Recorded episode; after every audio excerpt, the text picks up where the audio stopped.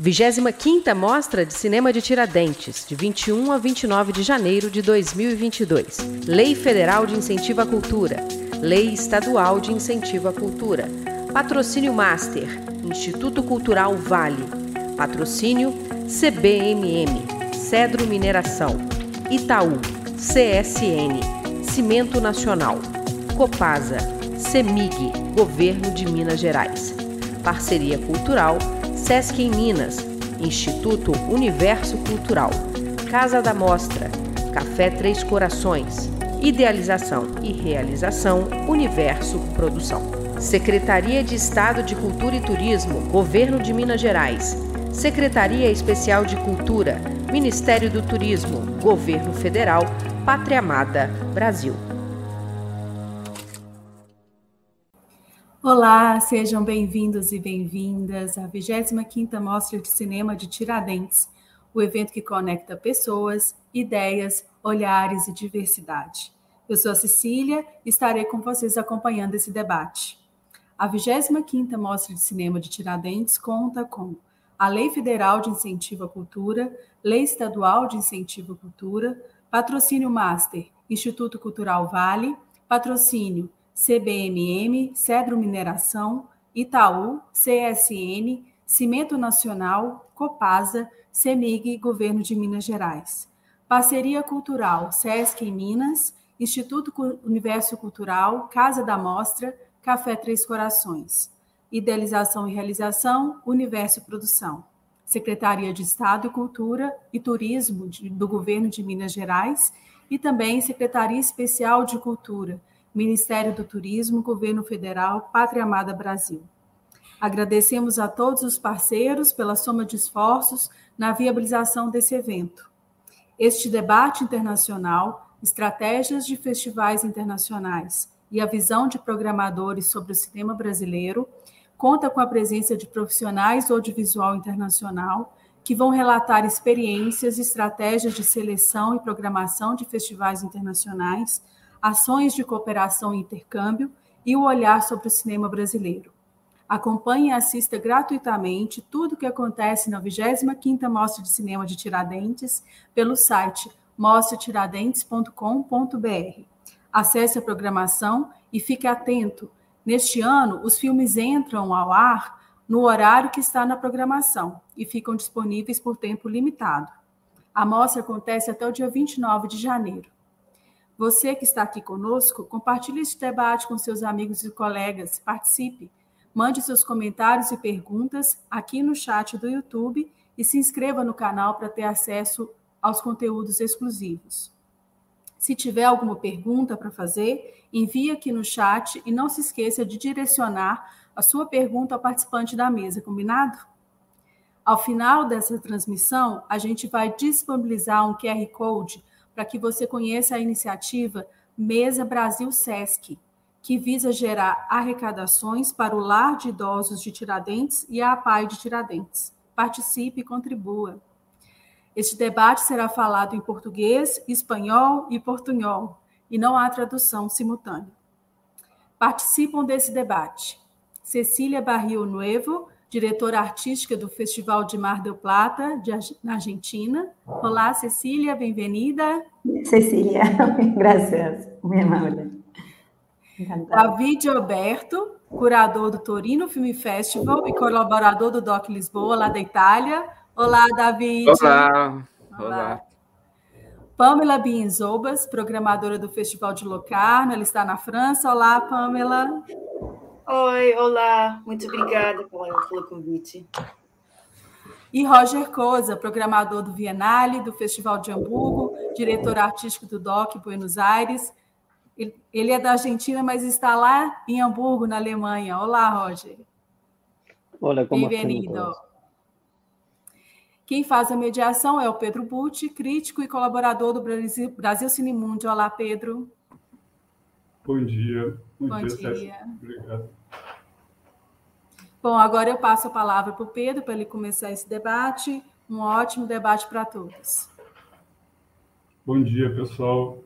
Queria agradecer imensamente a paciência de todos que, enfim, estão aqui numa segunda-feira de manhã para acompanhar essa conversa. É, agradecer, claro, evidentemente, a Cecília, David, Pamela e Roger pela disposição de participar de mais uma conversa online. É, é, estaríamos todos lá no, na cidade de Tiradentes, né, mas infelizmente é, não, não pudemos é, concretizar esse, esse desejo esse ano.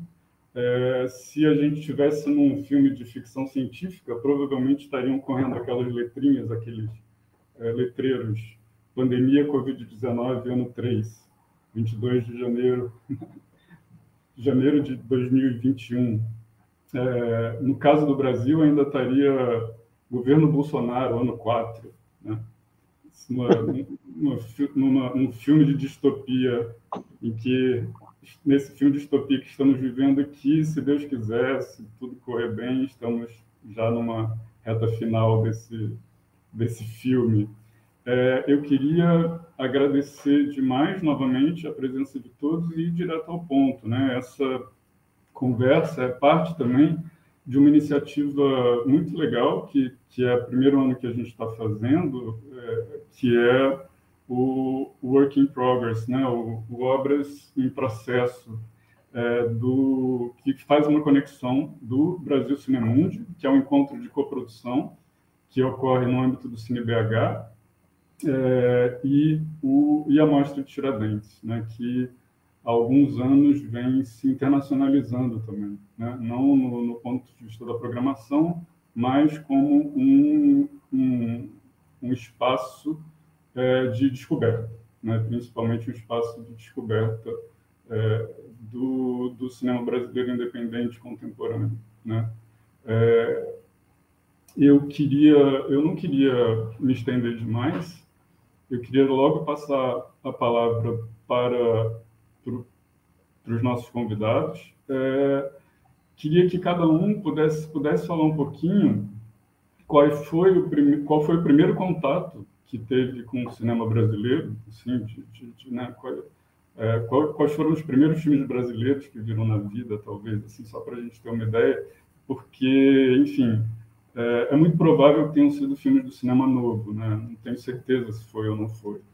Então seria legal a gente saber um pouquinho da história de cada um com o cinema brasileiro e aí também cada um puder falar um pouco como é, é, o cinema brasileiro dos últimos dez anos, digamos assim, que muita coisa aconteceu, houve uma transformação muito muito significativa. Então, sem mais delongas, acho que eu queria começar, podemos começar pela ordem aqui. Cecília, você podia começar? Hola, sí, ¿qué tal? Hola Pedro, gracias por la invitación. Eh, bueno, y, por supuesto que es eh, un periodo muy, muy delicado y qué pena que no poder estar juntos allá, pero qué bueno que, que podamos, aunque sea poder seguir en contacto y también reflexionando y también compartiendo sobre cine. Así que, bueno, esto es como una maravilla. Eh, primer contacto con cine brasilero. Bueno, pues no sé, hay, creo que una película, no sé si fue la primera que vi, pero creo que es la primera que recuerdo probablemente de haber visto en un videoclub en, en Argentina que me llamó la atención, que era um, Pillote que eh, no, no, sé si, en este momento no recuerdo si es la primera que vi, pero sí tengo ese recuerdo de ir como al video y que estuviera de pronto disponible como esta posibilidad de ver películas de otros lugares del mundo que estaban ahí, que probablemente, claro, no la vi en el año 81, la debo haber visto más en el 86, 87, pero, pero fue una película que me quedó como muy marcada en su momento. Em, sí, creo que, que, es esa como primera. Y luego sí que, por supuesto, claro, a partir de ahí empiezo ya después como con todo un recorrido que en un momento, por lo menos según recuerdo en, en Córdoba, que es de donde soy, tampoco es que había tantas posibilidades de ver películas de Brasil, o quizás que lo que más llegaban eran como grandes producciones también, o películas bueno, también ¿no? Doña Flor y sus dos maridos, como todo un tipo de cine ahí que, que estaba llegando. Y sí que en cineclubes eh, que era, bueno, Córdoba es una ciudad que ha tenido siempre, se ha caracterizado por un gran amor al cine y muchos cineclubes, eh, estaba sí Glauber Rocha, ¿no? Ya pasar de ahí como a, ciclos que había de Glauber, por ejemplo, que eso sí es algo que se comenzó a dar, pero ¿cómo es? De Babenco Glauber Rocha o algo así. E, você poderia falar um pouco do, do, do cinema brasileiro dos últimos 10 anos, é, da, sua, da sua impressão e até da participação do cinema brasileiro em Mar del Plata? Sí, por supuesto, Pedro. Eh, no sabía si dejar lugar para que todos hablaran, por eso corté. El, eh, en Mar del Plata hemos prestado, bueno, yo estoy desde el 2010 allí trabajando y es como que siempre eh, prestamos mucha atención al cine que se estaba realizando en Brasil. Eh, paradójicamente nos ocurría que, claro, em, había muchísimas películas que se inscribían cada año y empezó a ocurrir algo que muchas veces como que íbamos detectando que a veces había películas como de gran presupuesto que a lo mejor empezaban a uniformizarse un poco más en relación a otras películas del mundo, pero empezaba a surgir, también empezábamos a descubrir todo un grupo de cineastas o unos cineastas que estaban trabajando con voz como mucho más propia, que algunos tenían como películas que igual eran más, em, como un poquito más grandes y otras que eran como más, eh, más íntimas o más personales o más pequeñas. A lo largo de estos años, en el Festival de Mar del Plata, que la verdad es que creo que somos eh, muy afortunados porque hemos podido compartir con el público y la verdad es que ha, ha sido muy, muy bien recibido siempre, películas de, mm, bueno, o de, de Adderley Queiroz, creo que fue como una gran revolución cuando se comenzaron a pasar sus películas allí, que, que fue gracias a Tiradentes, sin duda, que, que también eh, tuvimos como un acercamiento a él y él ha estado en, en el festival varias veces mostrando sus películas y como jurado, participando de diferentes maneras en Work in Progress. Eh, pero también, claro, Juliana Rodríguez y Marco Dutra, y también Alfonso Uchoa, y también Gustavo Vinagre con Julia Catarina, que también estuvieron participando del festival. Em, bueno, eh, Caetano Gotardo, hemos también programado en un momento sus películas, también, es decir, hay como mm, eh, Juliana Antunes. Hay, toda una visión del cine brasilero, creo, como de varias películas que se están realizando en los últimos años, que son maravillosas y que dialogan muy bien con el programa que vamos proponiendo en el Festival de Mar del Plata, ¿no? Eh, películas que también trabajan sobre la realidad, pero que también eh, generan como posibilidades, ¿no? De ahí de, de luces como en un futuro, son muy críticas, pero que no tienen misantropía, sino que más vale tienen como una visión, eso, crítica, política y artística, que es maravillosa, eh, y que sí, sí, proponen como una, una reflexión, ser un espectador muy activo también cuando uno está mirándolas. Muito obrigado, Cecília. por favor. David, podia então falar um pouquinho primeiros contatos com o cinema brasileiro? É, acho que foi uh, o Glauber Rocha, porque, porque era mais fácil, porque o Glauber Rocha passou na Itália, e Terra em Trance era, era um dos filmes da, da, da educação sentimental e cinéfila de um jovem estamos a falar do, do, do, do, do 1900, do final do 1900, e, que, que, que, que, estudava filosofia, que era eu, e que estava a fazer política, estava a amar o cinema, portanto, Terra em Trance era, era como uma das, das referências. Depois, eh, já...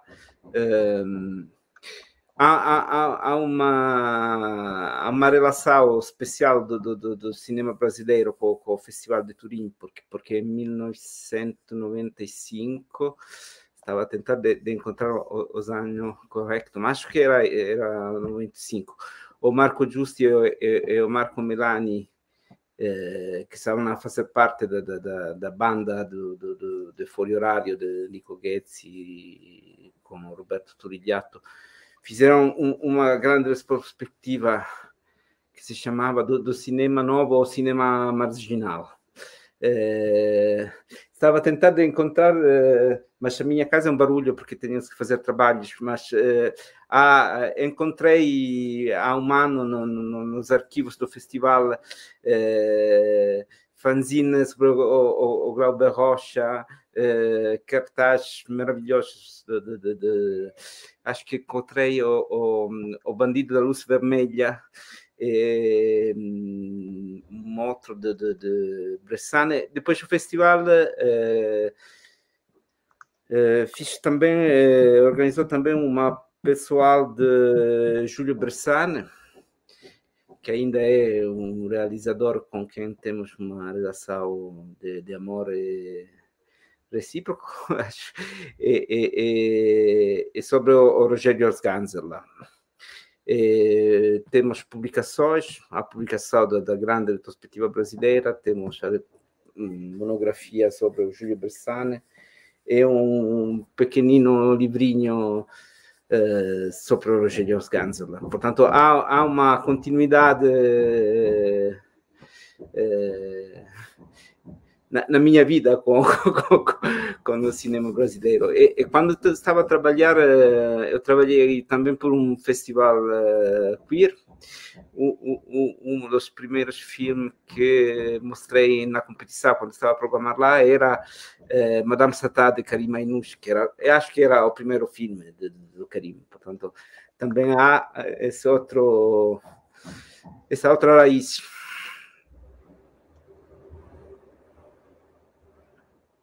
Obrigadíssimo, David. Sobre o cinema dos últimos 10 anos, você tem alguma, alguma assim, visão sobre ele? De muito.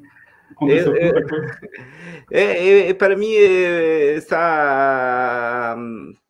É, como dizer? É, é, não era a minha primeira paixão, mas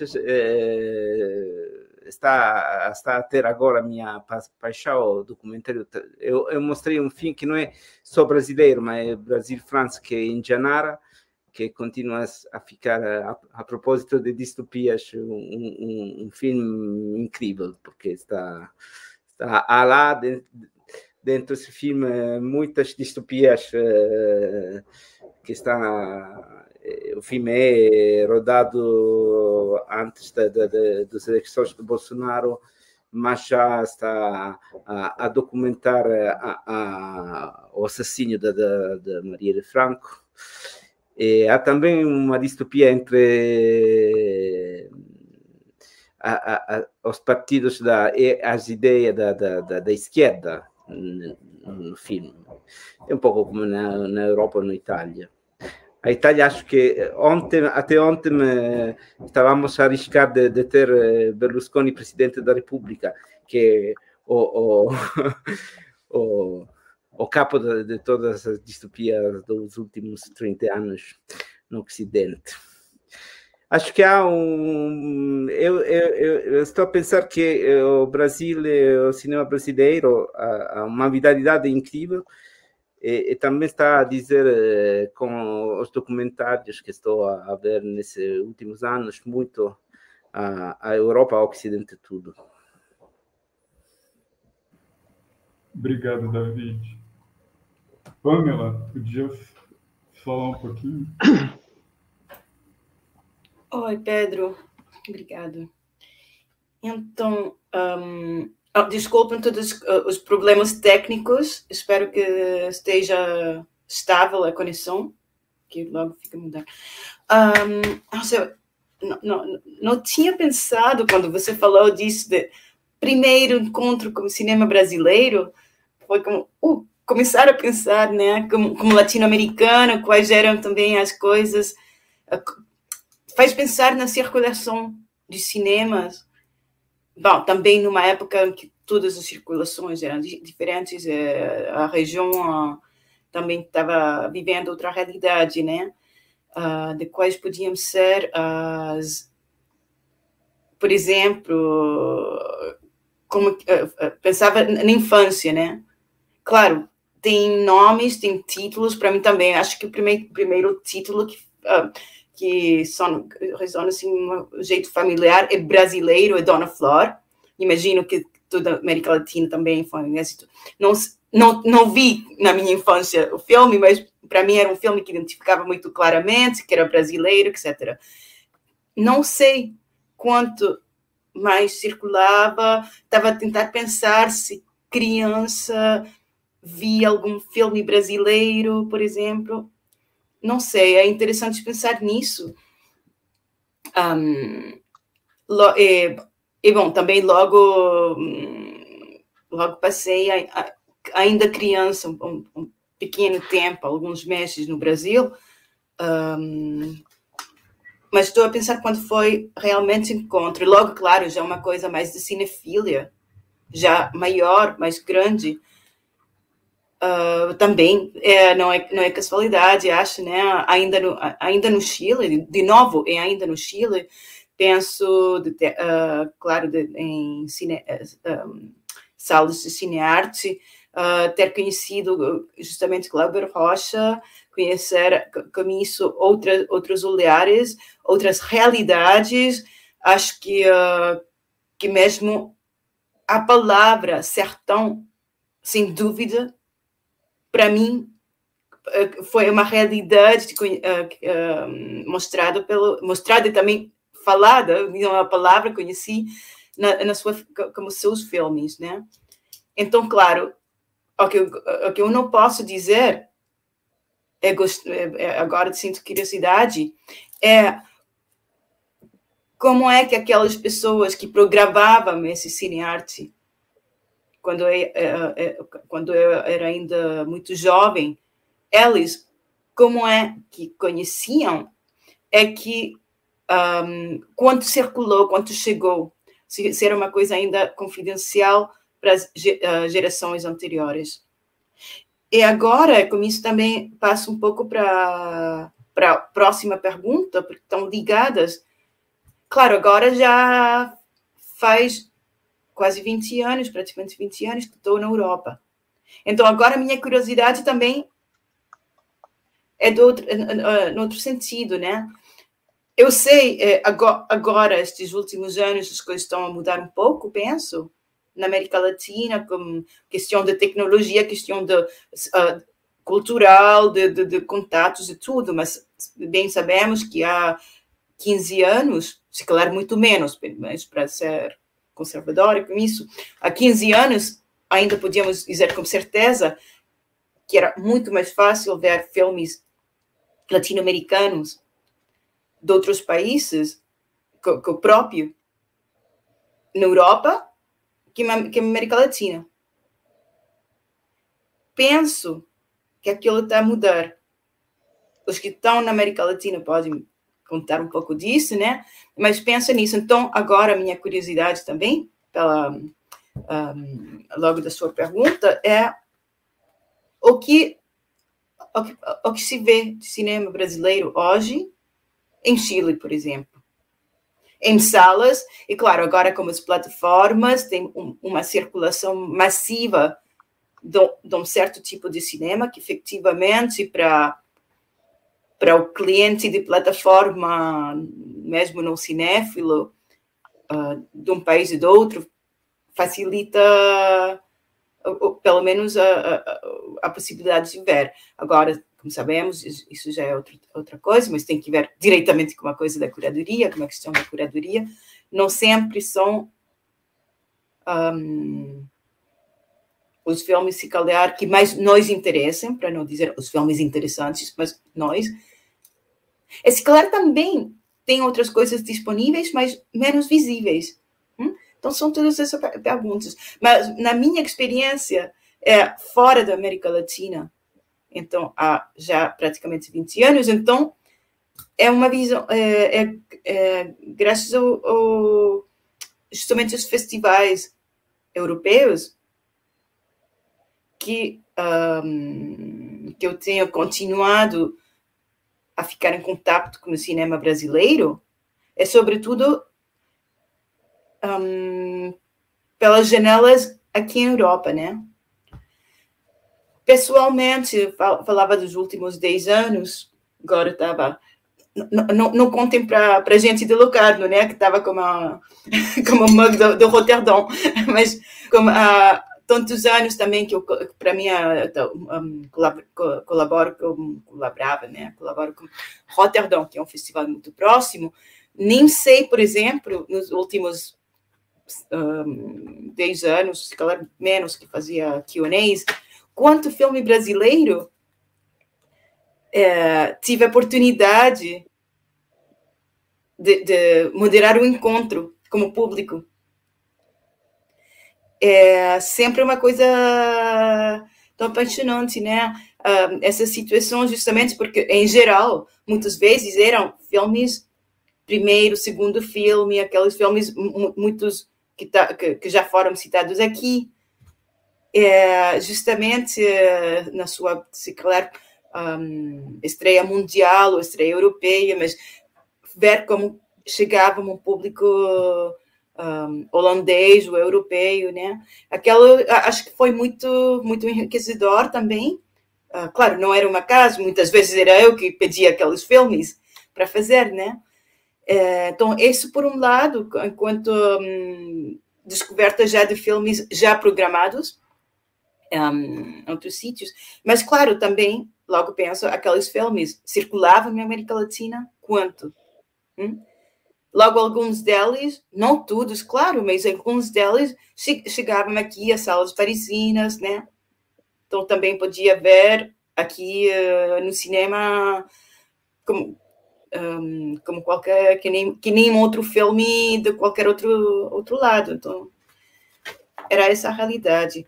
É logo para o lado programação, eu posso falar muito menos um, como a Cecília ou o David, um, de uma história, né, como, como a programação, porque se agora estou aqui como, um, não, como seleção do, do Locarno, isso é, é, bastante mais novo. Então, não vou ser eu quem fale da história do festival como cinema brasileiro, um, mas o que posso dizer é que são essas coisas, já como programadora aí, ou outras coisas, e trabalhos em geral, uh, coisas de, de, indústria, são esse tipo, um, são justamente esse tipo de entornos, esse tipo de situações que são fundamentais para aquilo. Porque justamente estávamos a falar como é que circulávamos filmes para, para o público geral quando éramos crianças na América Latina.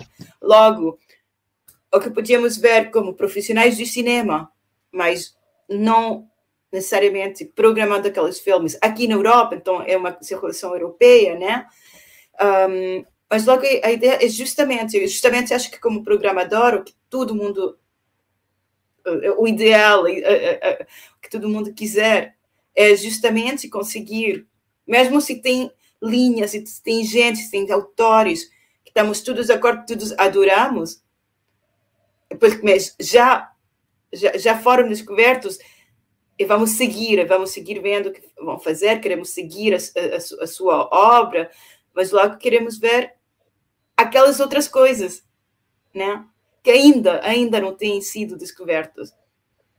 É, claro, desde, desde longe, porque, claro, logo entra uma coisa, é, é, é, outro debate, mas acho que é muito relacionado, assim, se calhar, acho que já temos muitos nós feito parte ou discutido a mesma coisa, né? Que é logo entrar num circuito, num circuito de visibilidade, num circuito de labs, etc. Que pode ser muito rico, mas que pode também, uh, uh, finalmente, criar um, um espectro um pouco mais fechado. Então, a ideia é como descobrir coisas fora. É, além, claro, de todas as inscrições que chegam e que a, é, acho que todo programador sabe, deve estar de acordo que uma das coisas mais belas é de descobrir uma coisa que não tinha nada, nenhuma conexão, nenhum, nenhuma recomendação, completamente anônima, uma, um, um, uma pequena joia assim. Isso acho que é, que é maravilhoso, né? Mas também ativamente procurar, para ativamente procurar coisas além daquela que se inscreve, é para não ficar nos mesmos circuitos que estávamos a falar. São coisas assim, como esta, que são fundamentais das, da, da coberta do Work in Progress, tudo isso. Isso. Já viu, já tinha mesmo um efeito especial, efeito sonoro, para fazer a transição, para agora passar a palavra para Roger, que já estava a se preparar para falar. Né? Perfeito, Pamela, muito obrigado. Roger, contigo. Já tem, olha, só queria antes, rapidamente, é, o pessoal que quiser mandar perguntas, a gente está atento aqui ao chat. Eu acho que já tem um monte de, de deixas para muita coisa interessante a ser discutida. Roger, por favor. Bueno, antes que nada, muchas gracias por la invitación, que la invitación no viene en estos días, es una invitación que el festival había realizado hace ya dos meses atrás con los boletos de avión correspondientes, que es un esfuerzo mayúsculo para un festival de la naturaleza de las muestras de Tiradentes y, ver que estamos en este sentido encontrándonos acá puede ser sí una forma de conjurar la, imprevisibilidad de, de, los, de, las mutaciones de un virus, pero no deja de ser una tristeza y una, y una maldición biológica, porque de hecho es lo que es. Respecto a la pregunta inicial, eh, eh, las dos preguntas. La primera, eh, mi padre era, decía que tenía una relación secreta con Sonia Braga, de tal forma que tenía literalmente en el ropero, uno abría las, donde tenía colgadas las corbatas y las, este, las, um, los cinturones. Allí había un póster de Sonia Braga, que no era de Doña Flores y dos maridos, que en mi casa había sido eh, comentada por mis padres. Esa película se estrenó tardíamente en Argentina. No solamente llegó al video, sino que era una película, si no, no mal recuerdo, que estuvo prohibida. Eh, y que recién en, el inicio de la democracia ya tenía una, había una suerte de comentario clandestino de la película. Muchas veces las, personas de clase media, media alta, en ese entonces no tanto media alta, sino clase media, eran habituales de viajar al Uruguay, cuando Uruguay no era todavía un país exorbitantemente eh, caro en sus precios, y mucho del cine prohibido que se veía, que no se podía ver en Argentina, se veía en Uruguay. Las razones nunca entendí por qué, porque también en Uruguay supo haber dictadura, pero parecía ser que la dictadura en Uruguay era un poco más blanda. Em, y por lo tanto la censura. Em, así que sí, que efectivamente Gabriela era la película que, el póster que tenía mi padre, y junto con eso, eh, Doña Flores y dos maridos.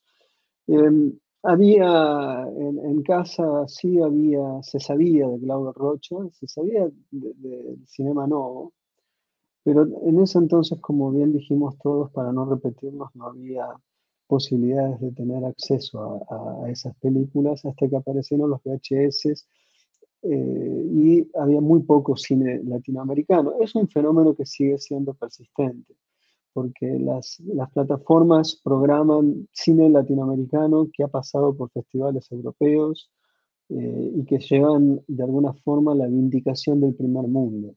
De tal forma que decir que nosotros vemos cine latinoamericano es un, tema a discutir a fondo. Vemos una forma, una expresión del cine latinoamericano de grandes presupuestos, como películas calamitosas, como puede ser, y abyectas, como puede ser Ciudad de Dios, de Meireles, como podemos ver películas no abyectas, interesantes, pero no obstante dentro de los límites de la representación eh, ya validada, como puede ser Bacurau, por poner eh, dos elementos completamente opuestos desde el punto de vista simbólico y poéticos eh, y políticos, porque una, a mi juicio, digamos, Ciudad de Dios es la representación, mm, en todo caso habría que ver en Ciudad de Dios un, una, un desprendimiento. Debe, debe, haber sido una película fascinante en la, en las épocas ya tardías de la juventud de Bolsonaro, probablemente, si es que Bolsonaro alguna vez fue al cine, cosa que dudo profundamente. De todas maneras, eh, el otro costado obviamente es un cine más crítico, más político. Yo creo que la primera, como dijo David, la primera eh, signo que existió de que había una deriva nueva en el cine brasileño, y a mi juicio el cine brasileño de este, de este siglo, eh, sobre todo desde el 2010 para acá, su renovación principal no proviene demasiado de lo que llamamos todavía documental, sino de la ficción. Yo creo que en la ficción es donde hubo una reinvención del, del, cine, sobre todo del cine independiente de Brasil, o semi-independiente. Eh, no creo que la muerte de Coutinho fue una muerte decisiva, todavía es un cineasta sin herencia, y, ahí me parece que en este momento hay una restitución, una reconstrucción. De todas maneras, eh, la primera vez que dije a ah, Brasil puede pasar algo fue con Madame Satá.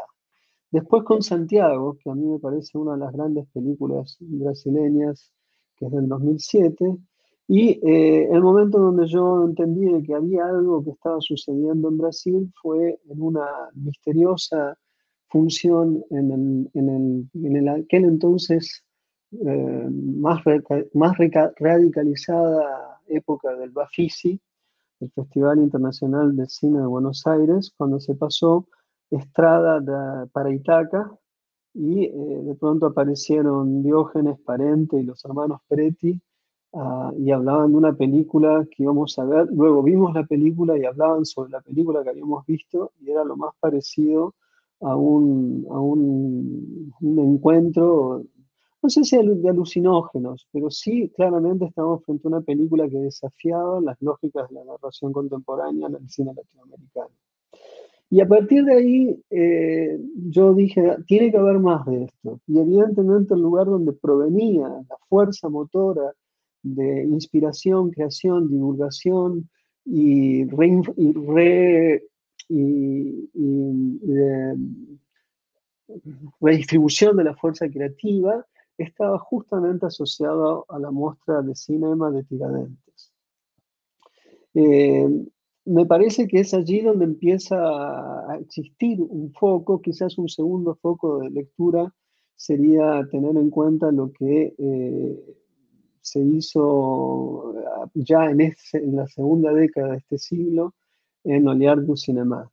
Eh, son los dos lugares donde empezaba, donde era el único lugar a mí, al menos como programador, me parecía interesante saber que estaban programando. El resto no tenía mayor interés, interés menos para mí.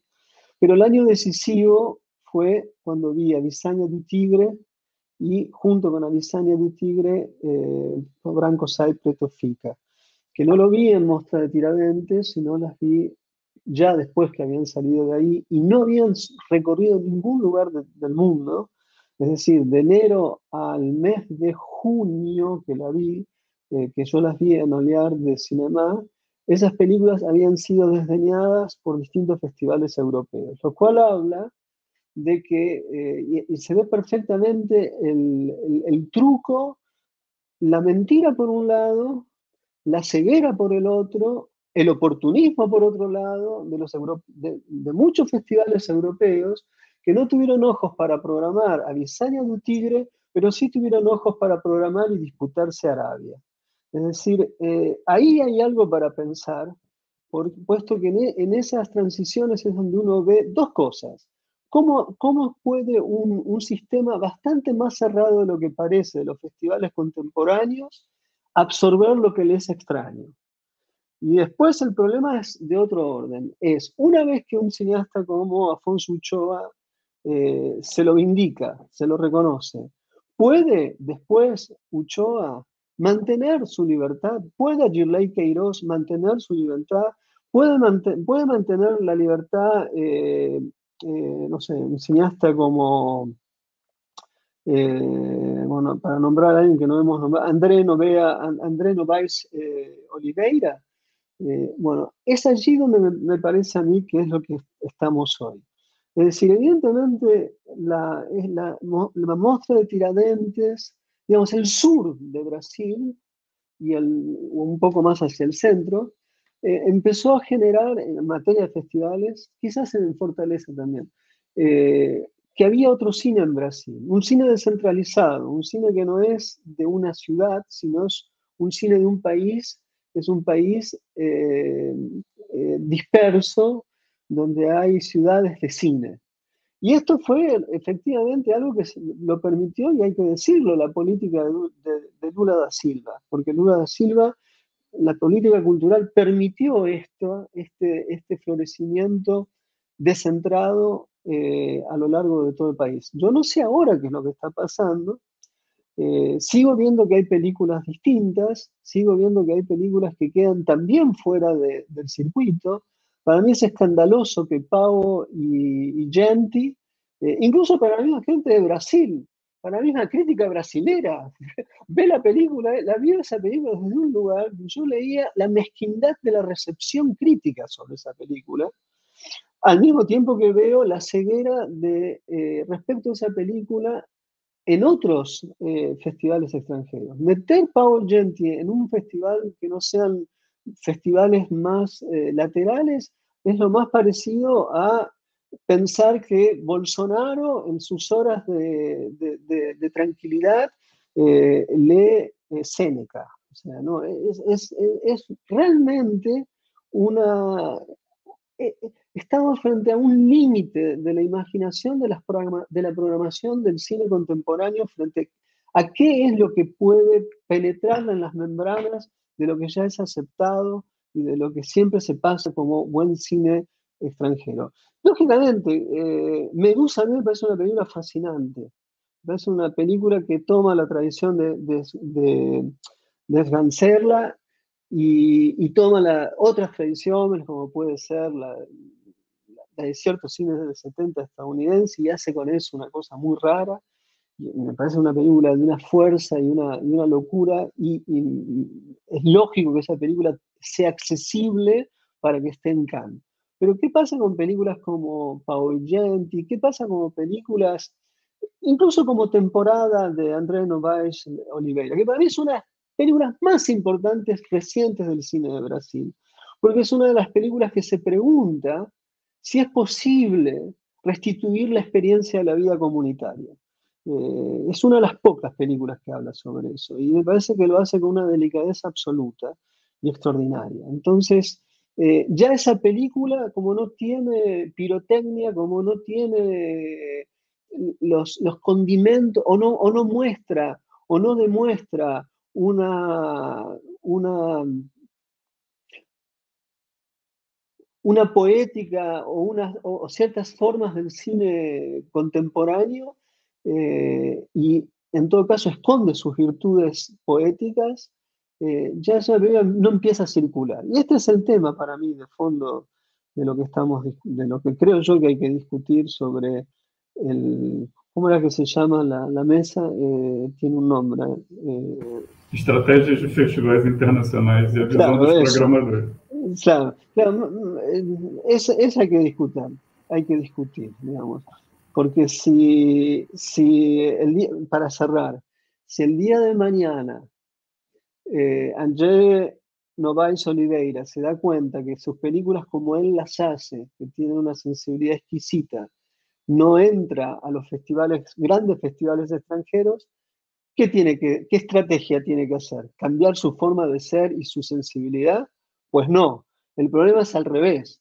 ¿Qué estrategias se tiene que hacer quienes conformamos y, pertenecemos a la cultura del cine contemporánea y tenemos alguna posibilidad en los festivales para alterar, para agujerear, horadar, eh, romper los límites de la recepción de las películas contemporáneas latinoamericanas. Y por otro lado, eh, no es solamente un problema de las películas latinoamericanas en Europa, en las estrategias para los festivales, es también para los festivales latinoamericanos, porque los festivales latinoamericanos terminan programando lo que programan los festivales de Europa, aunque sea en la versión cool de las películas que van a esos festivales.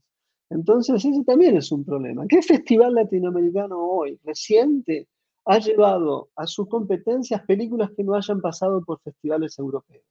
Quisiera preguntar y hacer un estudio sociológico mínimo y van a ver lo poquito que entraron esas películas. Discúlpenme que hablé demasiado.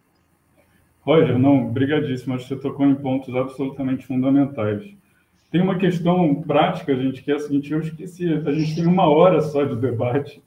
É, o que vocês falaram aí, a gente podia preencher um seminário inteiro, né? E eu tinha tanta coisa, tanta coisa que passou na minha cabeça aqui enquanto vocês estavam falando. Mas a gente tem umas perguntas no chat que são de ordem mais prática. É, antes disso, eu só queria. Eu coloquei um pouco essas questões no começo, só para a gente ter, da visão internacional, é, das transformações profundas que se passaram aqui no Brasil nesses últimos anos, né? Que, que era, foi sensacional, por exemplo, a Cecília trazer a história do Pichote. O Pichote, só uma historinha muito rápida. O Pichote foi um filme que, que foi recusado em Cannes pelo Gilles Jacó e ele encontrou brechas assim inacreditáveis. Ele foi é, estreou nos Estados Unidos e a Marília Pera ganhou um prêmio lá de melhor atriz muito importante e o Gilles Jacó declarou repetidamente seu, seu arrependimento e nunca mais recusou um filme de Babem na competição. São pequenas histórias daria tanta coisa a partir da, do, das, das, experiências que vocês trouxeram, da visão que vocês trouxeram. Mas vamos às perguntas que são mais práticas. A Carla Rabelo, a gente está diante de uma situação muito específica e que é, está exigindo também estratégias novas dos festivais diante dos desafios que a gente estão sendo impostos a gente. Né? A Carla Rabelo pergunta que alternativas os festivais vêm adotando diante da pandemia, reduções orçamentárias e de políticas públicas, além do avanço voraz das plataformas de streaming. Então, eu acho que a gente não tem tempo para todo mundo responder a essa pergunta. Queria saber se uma ou duas pessoas poderiam é, responder essa pergunta da Carla. É, quem, quem, gostaria um pouco de falar sobre isso, sobre a, essa, esse, essa, essa dificuldade, enfim, esses desafios muito relativos a esse, a esse, a esse período específico da pandemia, não só né, reduções de políticas orçamentárias, políticas públicas. Ela pergunta também como está a política pública em cada um dos países que vocês estão vindo, né? Então, é, quem gostaria de falar? Talvez o, Cecília, David, é, Pamela, Roger, digam aí, alguém se. Cecília, Argentina talvez seja um caso interessante, né? E, e Mar del Plata. Cecília, você está no mutado. Tem, ah. Ah, perdão, como? Se escuta? Sim, agora sim, agora sim. Ah, ok, ok, ok. Perdón, Pedro, eh, ¿cuáles serían las eh, alternativas en general para las películas? No solo lo de Brasil, evidentemente, ¿no? Como es la pregunta. Disculpa. Seria que alternativas os festivais têm adotado diante da pandemia, né? Ou seja, é, ir online, é, é, passar para online, não passar, essas decisões e também de reduções orçamentárias. Eu não sei, Mar del Plata, por exemplo, na Argentina vocês têm sofrido isso? Porque no Brasil foi, foi muito, muito en, los últimos años. En Mar del Plata ha sido muy fuerte también, en Argentina ha sido muy fuerte también, porque los festivales tuvieron que, algunos se tuvieron que cancelar eh, directamente de manera completa, otros tuvieron que mutar también de manera online. En Mar del Plata en particular, el año pasado, eh, perdón, en 2021, 20 hicimos un festival que pudo ser solo online y que, claro, eso genera mucha... Mm, hay que repensar la programación por completo cuando también algo se pasa online, porque había películas que queríamos programar eh, de diferentes lugares que el formato no acompañaba o no permitía también como que las películas eh, probablemente pudiesen llegar como de la manera correcta, a pesar de que una plataforma, por supuesto, que nunca permite lo mismo que una sala, pero había algunos casos que fueron más delicados, tipo The Works and the Days, que era una película del año pasado que, duraba como ocho horas y que tenía todo un formato muy especial que, que verla por plataforma no nos parecía lo adecuado programarla así. Y el año pasado, en la última edición, ahora que transcurrió en noviembre, hace muy poquito, tuvimos la fortuna que fue justo entre un pico y otro de la pandemia y entonces se pudo hacer un festival que fue online y presencial y en salas también. Em, nos enfrentamos con otro tipo de problemática que tiene que ver con lo de las plataformas, que muchas películas ya estaban compradas por plataformas o tenían los derechos las plataformas eh, a nivel mundial o a nivel regional o a nivel local. Y eso eh, impedía en algunos casos que las pudieran programar.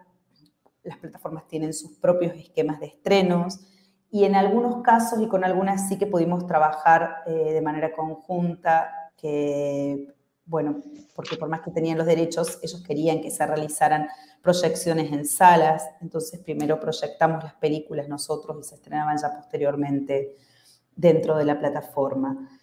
Claro que cambia, cambia todo, creo, también al volverse los festivales online, las programaciones en general se han visto reducidas en su cantidad, entonces hay menos espacio para las películas y probablemente retomando un poco quizás lo que se venía hablando en la mesa, esto también provoca que mm, las que a lo mejor se vean más afectadas sean películas que, han tenido menos visibilidad y que a lo mejor entraban dentro del programa desde diferentes lugares, ¿no? Como en secciones especiales o también dentro de las competencias, pero todo se ha visto reducido, por lo menos lo que nos ha pasado a nosotros como para que pueda funcionar bien por el tema de cantidad de salas, aforos eh, y esa estructura interna del festival, ¿no? Eh, como que en 10 días ya no se pueden contener tantas películas.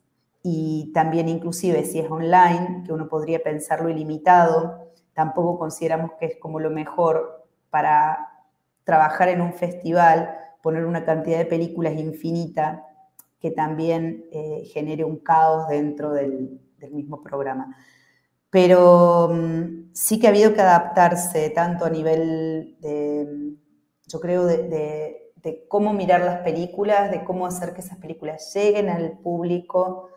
Eh, muchas películas no querían estar en streaming, la verdad, muchas querían solo estar de manera presencial y, es lógico también, pero también la realidad hace que uno no, bueno, se vuelve un poco incontrolable, ¿no? Un poco como que lo que les ha pasado a ustedes que estaba planteado todo un festival de una manera y uno trabaja para eso, para una, encuentros en salas de cine y luego, bueno, este, esta necesidad de, adaptación más, más rápida, no más inmediata que hay que tener en estos tiempos. Obrigado, Cecílio. Ah, o Mar del Plata teve alguma, eh, em relação a, a como ele se financia ele se viabiliza financeiramente? ¿Houve alguma, alguma alteração nos últimos anos em relação El festival lo organiza el Instituto de Cine y Artes Audiovisuales y entonces eh, depende directamente como del gobierno también su, eh, su organización y, y, el tema del presupuesto también viene desde el instituto. Se han visto alterados en los últimos años, pero también el año pasado hay que decir que se hicieron como dos festivales, porque hacer un festival físico en cine y un festival online es trabajar para dos eventos al mismo tiempo, tanto a nivel de presupuesto como de tiempo, porque todas las películas que pusimos online tenían todas sus presentaciones, sus QA, todas las actividades que se realizaron. Y claro, la infraestructura necesaria para hacer eso eh, es como de un festival. Y luego, a su vez, está el otro festival, ¿no? que es el que transcurre en las salas, que en tiempos, a su vez, el online se comienza a realizar antes para llegar a tiempo a noviembre, comenzamos como en septiembre, pero por otra parte, en noviembre teníamos actividades en vivo, como están teniendo ustedes ahora, más actividades que estaban pregrabadas, más actividades en vivo en las salas de cine. Entonces ha sido muy complejo todo ese mecanismo, eh, poder realizar todo eso, tanto a nivel presupuestario como a nivel de recursos humanos y de estructuras.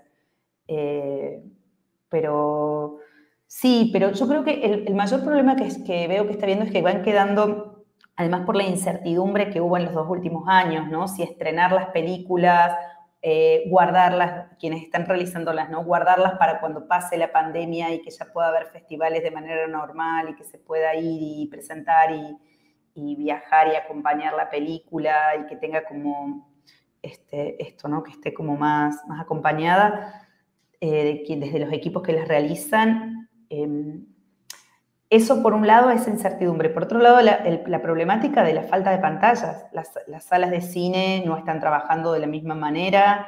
Muchos cineclubes o espacios que eran quizás más alternativos han ido cerrando. Los grandes complejos también van trabajando de otra forma. Se llenan los cines de películas mainstream porque necesitan eh, hacer un poco de taquilla como para poder eh, seguir teniendo como cierto movimiento. Entonces hay, eh, se, ha vuelto muy vulnerable el tema de la exhibición. Ya lo era en relación a la cantidad de películas que se realizan. se ha hecho un embudo muy peligroso en este momento, creo. Está quedando mucho sin poder exhibirse. Y bueno, muy bueno. Muito obrigado, Cecília. Tem uma outra pergunta, é, Fernando Borges Barcelos, como vocês enxergam a participação dos novos formatos de audiovisual que dialogam com dança, teatro, performance, que emergiram durante a pandemia em festivais de cinema? Esse foi um tema, inclusive, do, do CineBH do ano passado. É, e, exato, novos formatos. Alguém gostaria de vocês é, a pandemia obrigou, né, muito dos formatos que eram ao vivo, né, das danças, das artes, das artes performáticas, das artes que eram ao vivo, a aprender a dialogar com a, a câmera, né? E se vocês observaram isso no, na, na, inscrição dos filmes, o que que é, se houve alguma, enfim, o que, que vocês acharam desse movimento? Alguém gostaria de David, o Pamela, o Roger.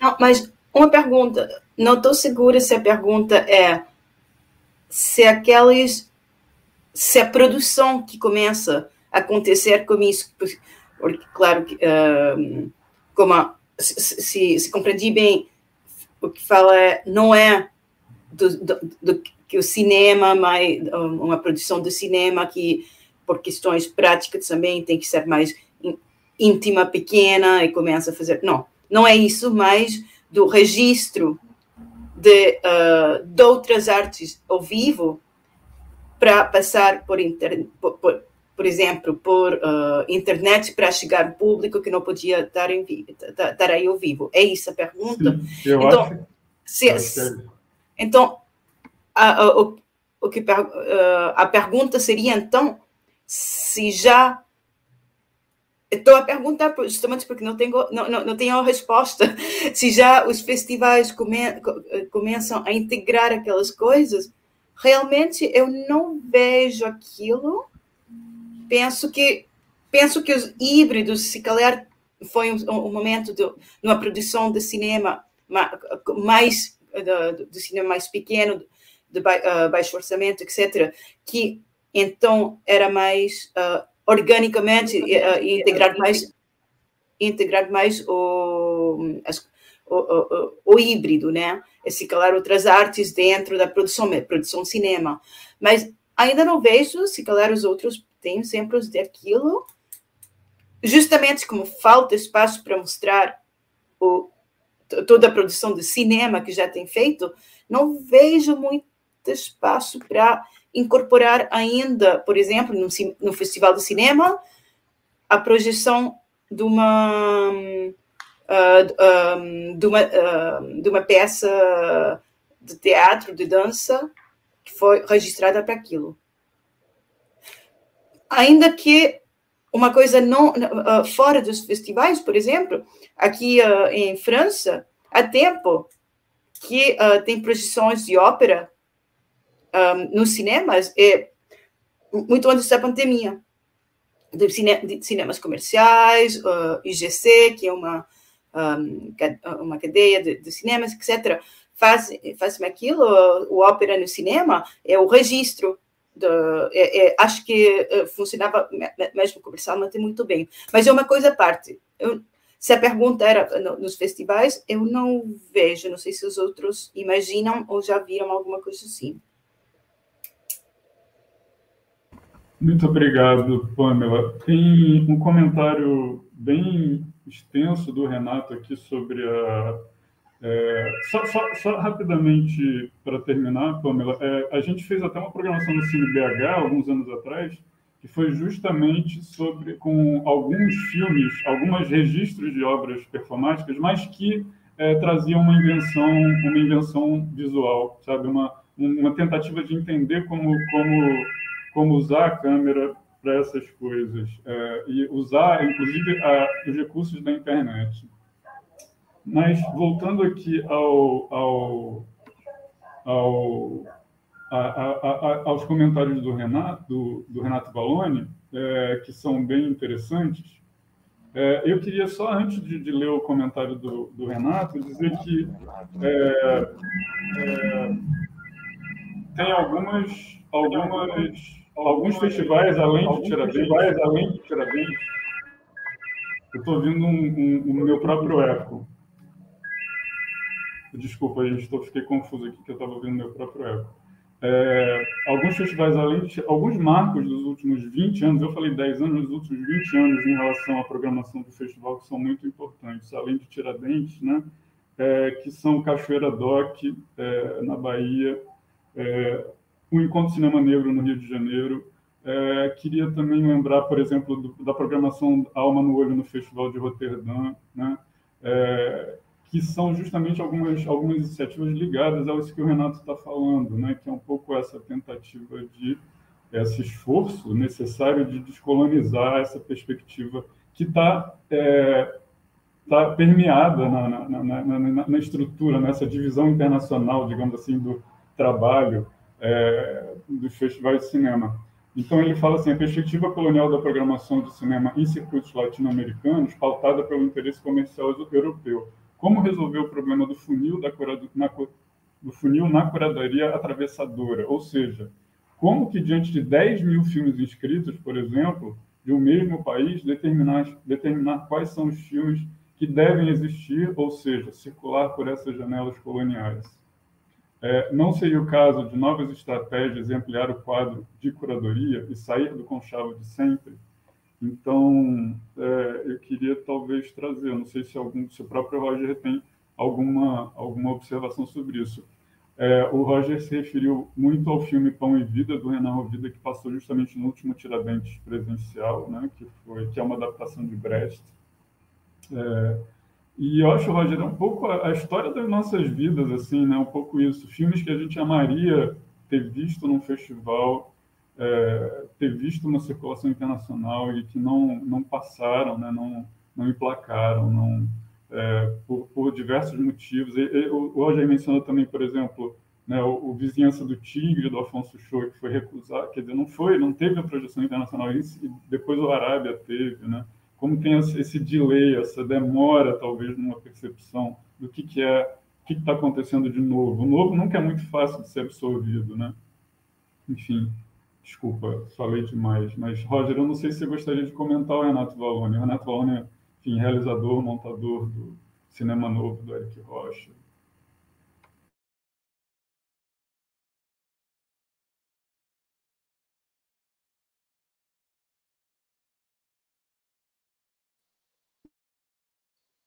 ¿Me preguntaste a mí recién o fue una pregunta general? O, o, o Renato fez, un comentario. Sí, no, yo entendí, entendí, entendí lo que dijo. Sí. No, a mí me parece que hay un problema estructural que es realmente muy difícil de, de solucionar en términos a escala mayor. Eh, y casi, eh, y, es, y es terrible, queda en cierta medida a disposición de la voluntad de quien programa o de quien ejerce la dirección de un festival, de instar a sus, de, empujar, instar a sus respectivos programadores a buscar otras vías, otros caminos.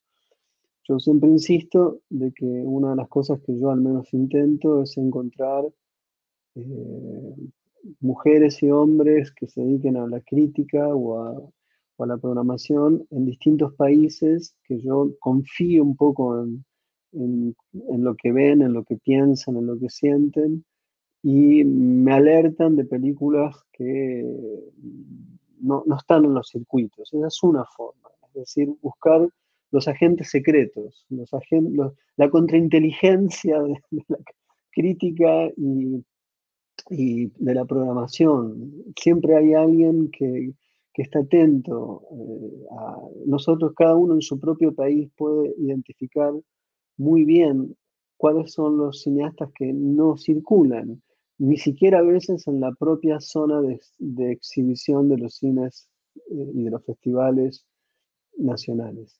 Esa es una. La otra me parece que hay una, yo creo que hay una, es hora de, que la programación no se trate solamente de ver películas, sino se trate de, de, estudiar un poco más sobre la relación de programar con la historia del cine, eh, que a, a, veces me parece que también allí hay un problema de no reconocer las tradiciones de los países latinoamericanos que estamos programando las películas, o si uno se dedica a programar películas de otros países, lo mismo.